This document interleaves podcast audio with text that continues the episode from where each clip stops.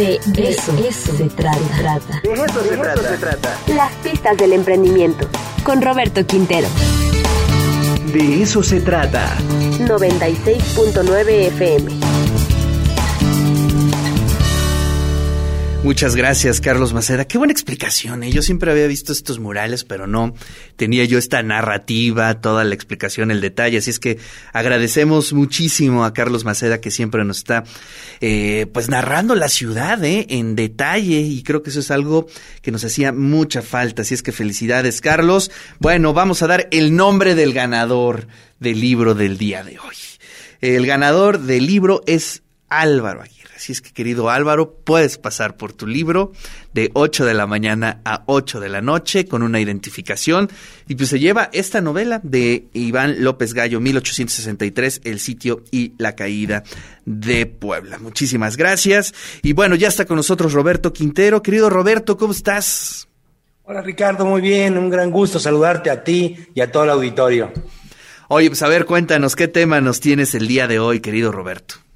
Pues mira, un tema bien interesante que habla de cosas buenas y cosas no tan buenas, ¿no? Pero pues dicen que atrás de todo problema, de todo reto vienen oportunidades.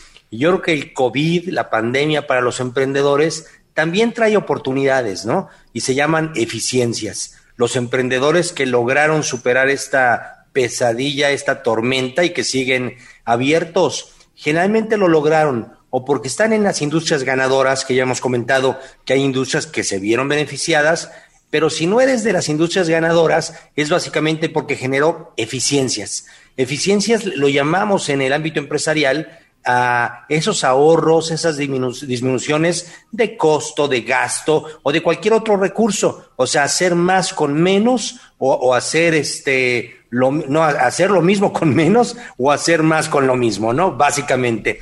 ¿Qué eficiencias logramos como emprendedores? En sueldos y salarios, yo espero todo lo, hayamos hecho de manera muy humanista, pero le bajamos al sueldo, ¿no? Retirando gente, este, yéndonos a, a part-time, etcétera, ¿no? Inventarios. Descubrimos que tener la bodega llena no significa abundancia, significa que no eres bueno para administrarte, ¿no? Hay que tener la bodega vacía y más bien un sistema de just in time, ¿no? Que trabajes con la lana pues del proveedor, ¿no?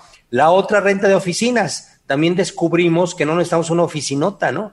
De, necesitamos la mitad o la bodega no tiene sentido o cuántos profesionistas, ¿no? Contadores, este, abogados que digan, no, ya no quiero oficina, yo voy a trabajar en casa o voy a trabajar en un coworking o en un Starbucks, ¿no? Transporte. ¿Perdón? No, digo, sí, perfecto. Yo creo que ese es una, un gran descubrimiento que nos dio la, la pandemia, que pues las oficinas se ven muy bonitas, pero pues cuestan mucho, ¿no? Sí, sí, son ineficientes, ¿no? Exactamente. Este, el transporte, también nos dimos cuenta que muchas veces tenemos este, flotillas de carros o carros de la empresa que no tiene sentido. A lo mejor la gente aprecia mucho más el apoyo de la empresa del pago de Uber o de Didi, este, sobre todo un joven, ¿no? a tener con un carro que tienes que darle mantenimiento y se le ponchan las llantas y hay que lavarlo y hay que ponerle Y te quita mucho tiempo y mucho dinero.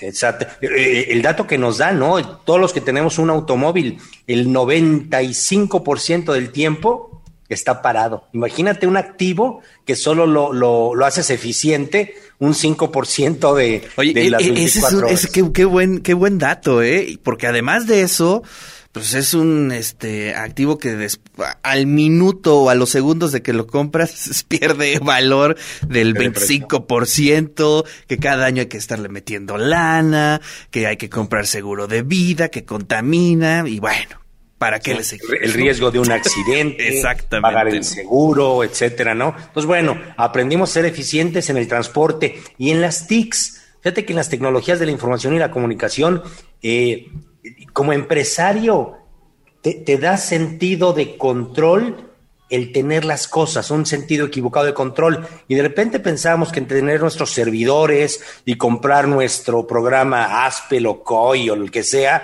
pues ya te sientes tranquilo porque lo tienes. Pues descubrimos que no, que la nube es más barata, ¿no? Y más segura que tener tus servidores y que conviene más rentar el software que comprarlo de manera que el día que ya no lo ocupas, lo dejas, lo dejas de pagar. Pero fíjate, Ricardo Auditorio, este, yo creo que los que logramos sobrevivir a la pandemia, me incluyo en el tema de cines, que ahí tenemos que platicar después, este, creo Sí, que sí, rápido sí. y furioso, ahora sí nos va a sacar del hoyo, vas a ver. Perfecto. Pero bueno, pero este, los que logramos salir adelante fue por eficiencias. Y dejo nada más esta reflexión para los emprendedores.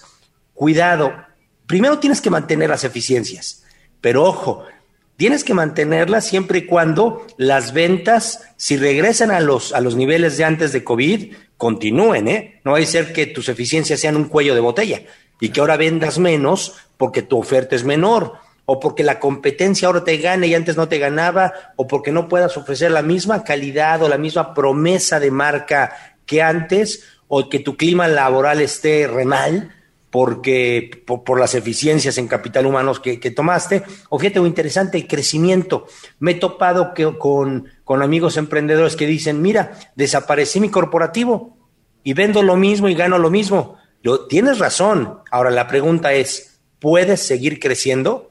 Ah, caray, ya no tengo departamento de crecimiento. Pues ojo, tercerízalo o evalúalo. Pero es decir, que estas eficiencias se mantengan, sin embargo, que no generen una, un cuello de botella para el desempeño futuro, el alto impacto de nuestros emprendimientos, ¿no? Creo que Ricardo, eso va a ser un reto para, para todos los que salimos del COVID y, comentar, ¿no? Que creo que ahí vamos poco a poco ya regresando a la, a la nueva normalidad, Dios quiera, ¿no? Sí, sí, sí, la verdad es que ya veo un escenario mucho más eh, positivo que el de hace, no sé, este, tres meses, por ejemplo. Creo que es importante eh, estar consciente de que sí hay esas condiciones para continuar con, con la vida, pero eh, con la vida económica, pero sí también que no se nos vaya, porque de pronto, este, ya, este, yo me di una vuelta al centro el fin de semana.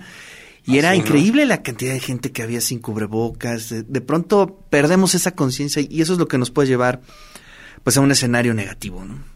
Por supuesto, sí, sí, este, ser muy responsables como empresarios, como consumidores, pero pues ya activar la vida económica, Ya. como dices, ¿no? O sea, Vital. tenemos que lograr regresar a los niveles este, de antes de la pandemia en ventas, etcétera. Y creo que ahí va poco a poco. Fíjate, te comento rápidamente, en el tema de cines, pues ya vamos mucho mejor, ¿eh? Ya, este, recordarás que Mulan no nos, nos hizo el feo a los cines, este, pero después vinieron películas ya muy interesantes, Godzilla contra Kong, y actualmente estamos muy, muy emocionados con, con Rápido y Furioso 9, ¿no? Entonces, ojalá, es más, ya tengo un escudo Para- de... allá vi, ya vi, ya vi tu escudo del Capitán América, está eh, chulada. No es el original, pero...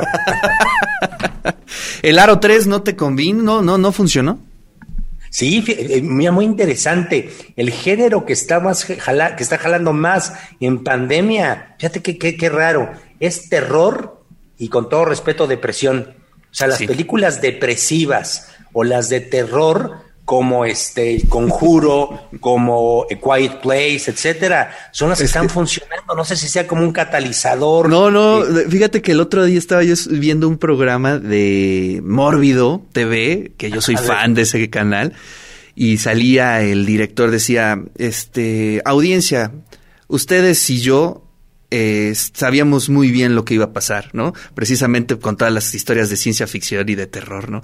Este, nosotros ya vivíamos en una pandemia, es decir, como que esa realidad ya la conocían, ¿no? Pero bueno, interesantísimo. Gracias, Roberto. Te mando un fuerte abrazo. Bien por ese escudo del Capitán América y nos saludamos la próxima semana.